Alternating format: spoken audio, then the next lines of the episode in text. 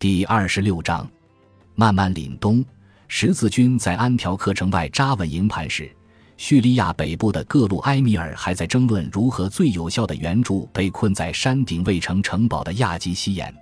此时，十字军中的一位法兰克诸侯因为他的出走而声名大噪。这位人物就是布洛涅的鲍德温。他之前在主力部队穿越小亚细亚行军时，就两次离开主力部队并转向他处。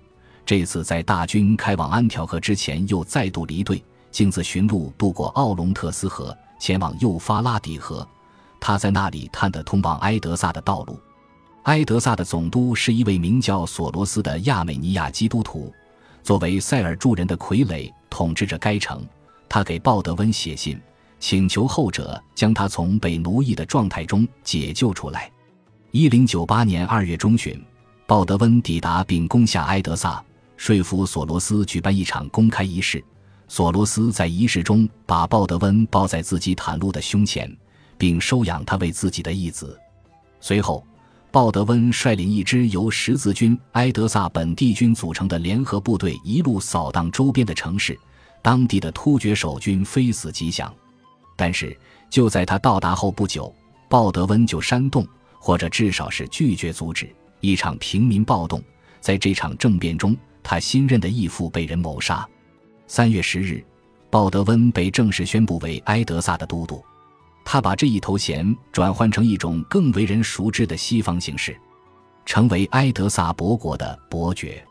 但除此之外，他刻意让自己的外表与亚美尼亚人的风格相适应，蓄发留须，穿起托加长袍。他娶了一位亚美尼亚贵族的女儿，根据传统，他被称作阿尔达。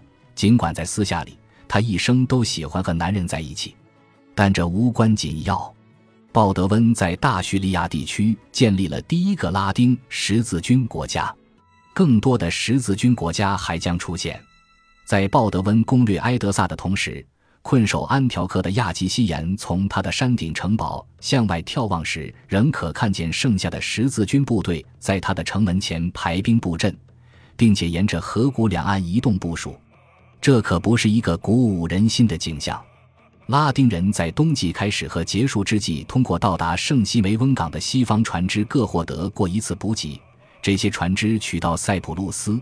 热那亚船队在十一月出现，然后是二十二艘英格兰和意大利船只在一零九八年三月入港，而这些船只的船员也正是为十字军负责圣西梅翁港和附近的拉塔基亚港的安保工作。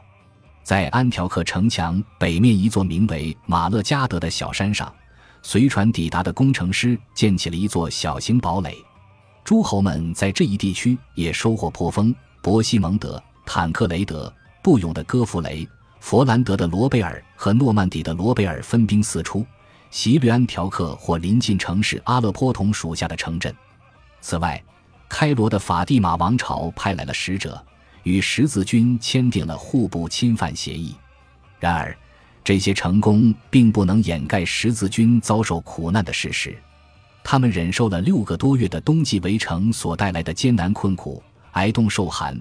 营养不良和疾病肆虐，以及击退阿勒颇和大马士革统治者对巡粮队发动的大规模攻击，这些埃米尔终于迟缓地组织起队伍，前来执行援助亚基西延的任务。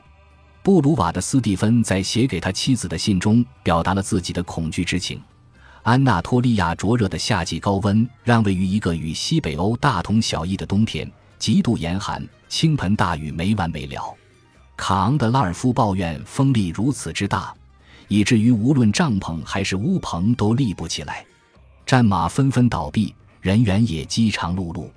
所有钢铁制成的武器锈迹斑斑，盾牌上的钉子和皮革包裹不翼而飞，用来制作弓箭的动物肌腱和箭杆都严重不足。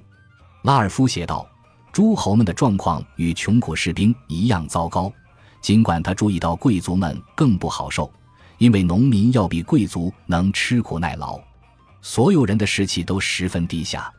泰提修斯于一零九八年二月离开围城营地，显然是想返回君士坦丁堡，请求更多部队的增援。隐士彼得也参加了诸侯们的陆路行军，但是一反他在1095至1096年那次灾难中的态度，保持着更为低调的状态。他也曾试图放弃参加围城，却被伯西蒙德派人拖回，并因不忠行为而受到严词训斥。春季的天气变化给人们带来解脱，但是僵局一直持续到六月初才被打破。这一使命也许不可避免地由伯西蒙德来承担。他在各路诸侯中经验最为丰富，也最工于心计。在冬季的那几个月里。由于面临着阿勒颇和大马士革方向经常派来援军解围的危险，其他诸侯推选伯西蒙德为他们的总指挥，这是十字军东征在军事组织架构上的一个重大转变。在此之前，他们一直处于阿莱克修斯科穆宁名义上的权威和勒皮主教阿德马尔的宗教指导之下。在五月底，伯西蒙德展现出他值得同袍信任的能力。根据摩苏尔编年史家伊本阿希尔的记载，在安条克久围不下之后，法兰克人与守护塔楼的一名卫兵订立密约。这名卫兵是一个讲希腊语的军械官，这位军械官就是伯西蒙德打开安条克城门的一把钥匙。伊本阿希尔记录他的名字为鲁兹巴，但根据伊本开拉尼西的记载，他是一个名叫内鲁兹或法鲁兹的亚美尼亚人。而在基督徒的史料里，沙特尔的副歇记录了一个激动人心但又可能充满幻想的故事：基督曾三次出现在军械官的梦中，并说服军械官出卖了这座城市。不管他的名字和背景故事如何，他改变了围城的进程，也改变了伯西蒙德的事业。伯西蒙德与鲁兹巴交换秘密信息，并向他承诺，如果他反水的话，就会得到丰厚的报酬。一零九八年六月二日。伯西蒙德寄出了自己的杀手锏。当日下午，一支庞大的十字军分遣队开始向叙利亚内陆地区佯动，使守军确信围城的兵力减少或是正在撤退。然而，这支部队在当夜返回，找到鲁兹巴从自己看守的三座塔楼中的一座垂下的牛皮质吊梯。一接到内奸的暗号，一组精锐突击队就爬上梯子。制服塔楼顶部的守兵开始向城下的战友们大呼天主之意。很快，一扇城门打开，士兵们高举伯西蒙德的血红色军旗蜂拥而入。所有人都拼命冲入城门，一路逢人便杀，将那里的突厥人和萨拉森人屠戮殆尽。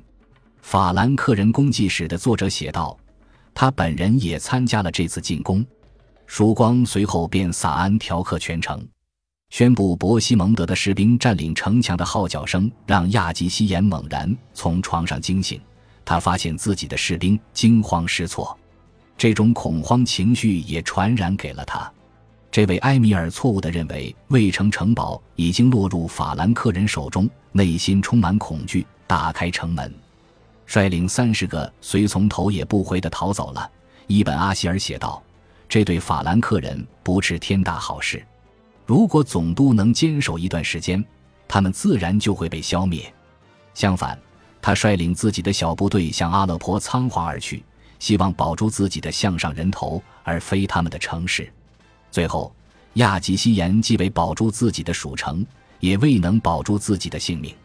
在路上颠迟了几个小时之后，他开始为抛弃自己的妻子、儿女和穆斯林人民而悲痛惋惜，然后。或是由于心碎，或是由于中暑，他从马上摔下来，不省人事。一个正在砍柴的亚美尼亚人恰好在他奄奄一息的时候路过，将他杀死，并砍下其首级，带到了安条克的法兰克人那里。伊本阿希尔记载道：“这颗大耳多须的硕大头颅被当作战利品放进一个袋子里，呈送给法兰克诸侯们。而亚吉西延远非唯一身首异处之人。”在城内暴动的基督徒的支持下，十字军对全城人展开了一场大屠杀。伊本阿希尔估计被杀害以及被俘后沦为奴隶的男女和儿童，其数目无可计算。由于屠杀是在清晨的微光中开始的，因而他们杀起人来不加区分。德意志编年史家亚琛的阿尔贝特写道：“大地上血流成河，尸横遍野。基督徒、高卢人、希腊人。”叙利亚人和亚美尼亚人的尸体混杂在一起，有数百人逃到了城内的最高点——卫城城堡，这是唯一一处伯西蒙德的军队无法占领的地方。但在攀爬陡峭的山路时，很多人不慎掉下道路的边缘，他们的跌落之势触目惊心，手脚脖梗锯断而亡。感谢您的收听，喜欢别忘了订阅加关注，主页有更多精彩内容。